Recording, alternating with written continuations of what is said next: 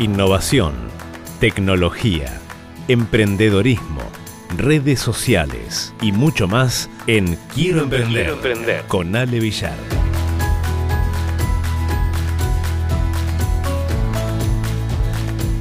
Vamos a estar hablando acerca de la innovación y una encuesta de Great Place to Work, que es una organización que justamente ayuda a otras corporaciones, empresas, pymes también a convertirse en excelentes lugares de trabajo Participaron 57.447 personas y empleados pertenecientes a casi 60 empresas y esta investigación determinó qué tan preparadas están las mismas para enfrentar los cambios de mercado basándose en preguntas como, por ejemplo, ¿existen espacios para innovar en la organización?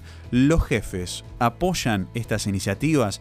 ¿Qué motiva a los colaboradores a proponer nuevas ideas? Bueno, quedó demostrado que las organizaciones más capacitadas a innovar son justamente aquellas eh, que están orientadas a generar nuevas ideas, donde justamente sus integrantes tienen esa libertad ¿no? para poder generarlas, para poder proponer esas ideas nuevas de cara al futuro. Pero el gran hallazgo de esta investigación fue el el ratio de velocidad de innovación, es decir, la medida que permite saber cuál es la capacidad de innovar de una organización a través de la cuantificación de los empleados que tienen la oportunidad versus los que no la tienen, ¿no? Dejando así entonces tres, eh, estados, el de aceleración, el de funcionalidad y el de fricción. Hablamos de, eh, del primer estado, de aceleración, ¿sí? Cuando hablamos de esto nos referimos a empresas donde sus empleados están preparados para adaptarse de manera rápida a estas disrupciones, tienen un enfoque positivo, ¿sí? están alineados con el negocio, con sus ideas eh, y, sus ideas están más vinculadas también al beneficio general que al personal, lo cual eh, nos deja que, que el ratio de innovación es 13-2. O sea, por cada 13 colaboradores deseosos de innovar, hay dos que no lo están.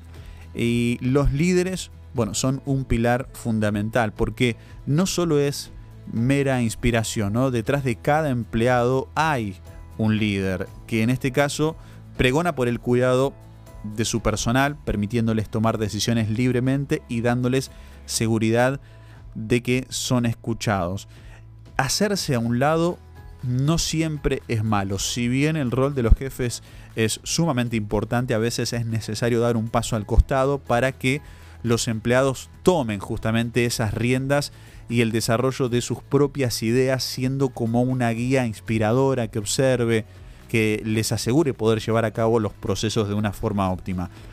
También su función es elegir dentro de las múltiples ideas cuáles se llevarán a la práctica, generalmente las que vayan en línea con el negocio, lo que bueno, va a conllevar también a dejar de lado las viejas prácticas tradicionalistas del liderazgo de estas últimas décadas. ¿está? Entonces, bueno, eh, este es el primer estado, el de aceleración. El segundo es el de funcionalidad. En este estado se caracteriza por la obtención de resultados mixtos, ¿sí? o sea, se producen buenas ideas, pero no todas llegan a concretarse. Y tal vez vos podés ir visualizándote donde estás trabajando ahora, eh, cómo, a, qué tipo de estado pertenece tu organización, tu empresa, la, institución en la que vos estás trabajando. ¿Te permiten innovar? ¿Te permiten eh, ofrecer alguna idea? ¿Esas ideas son escuchadas?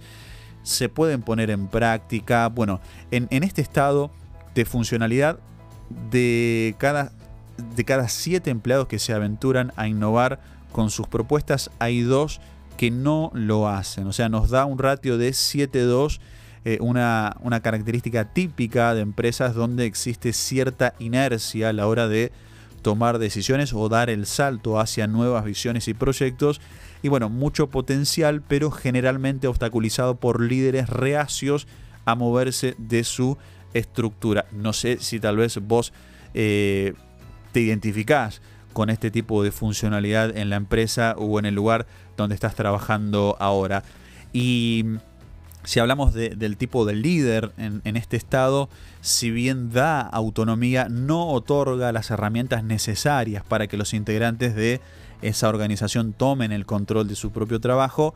Entonces ven la innovación, pero no logran empoderar los equipos de trabajo y así también se va despreciando mucho potencial y por consecuencia muchas oportunidades. El último estado, el estado de fricción, ¿sí? Eh, que justamente como la palabra lo dice, engloba a aquellas empresas, aquellas corporaciones, instituciones cuyo ratio de innovación es 2-2. O sea, cada dos empleados dispuestos a innovar, existen dos que no lo están. O sea, es un, ratio bajo. Eh, si bien existen personas con capacidad de proponer ideas, hay otras que viven bajo discusiones internas y sensaciones de injusticia, favoritismo donde el sueldo salta ¿sí? Eh, como factor entre los demás estadios, pese a que no tenga correlación a la hora de ser innovativo. ¿no? Entonces, a fin de cuentas, lo que se obtiene de, esta investigación ¿sí? de Great Place to Work, eh, esta organización que reiteramos ayuda a otras organizaciones a convertirse en eh, lugares excelentes de trabajo, donde también eh, insistimos, participaron 57.447 personas, ¿sí? Eh, empleados pertenecientes a 60 empresas diferentes. Bueno, lo que se obtiene de esta investigación es que lo más importante a la hora de lograr un buen ratio de innovación es justamente darle voz, darle capacidad propia a todos los empleados, no solo para proponer, sino también aventurarse a llevar esas ideas innovadoras, muchas veces pioneras, eh, muchas veces nunca antes escuchadas, a la práctica. Entonces, eh, tres estadios, aceleración, funcionalidad y fricción. Obviamente, eh, en el de aceleración, mayor rango de innovación. ¿Sí? En este caso era 13-2, ¿sí? o sea, por cada 13 colaboradores deseosos de innovar, hay dos que no lo están.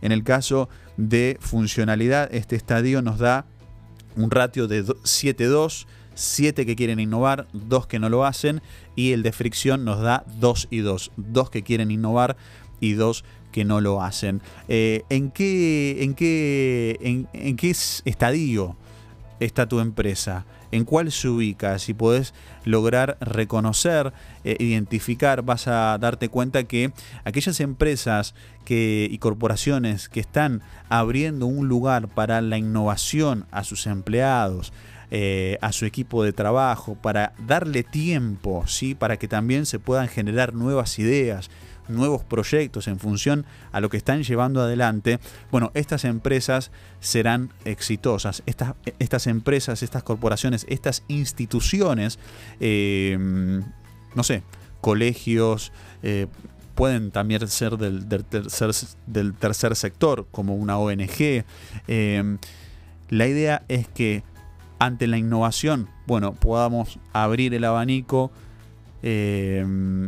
abrir la mesa de diálogo y, pensar que solamente de esta manera vamos a, tener éxito porque la innovación es algo y la tecnología también es algo que nos va empujando para que nosotros podamos ir modificando aquellas cosas que tal vez veníamos haciendo de alguna manera y que hoy ya precisan sí o sí de un modelo innovador. Así que te invito a que pienses, a que reflexiones, obviamente si, si, sos líder también eh, de un grupo, de una empresa, bueno, lógicamente siempre el espacio a la innovación será, será muy bienvenido.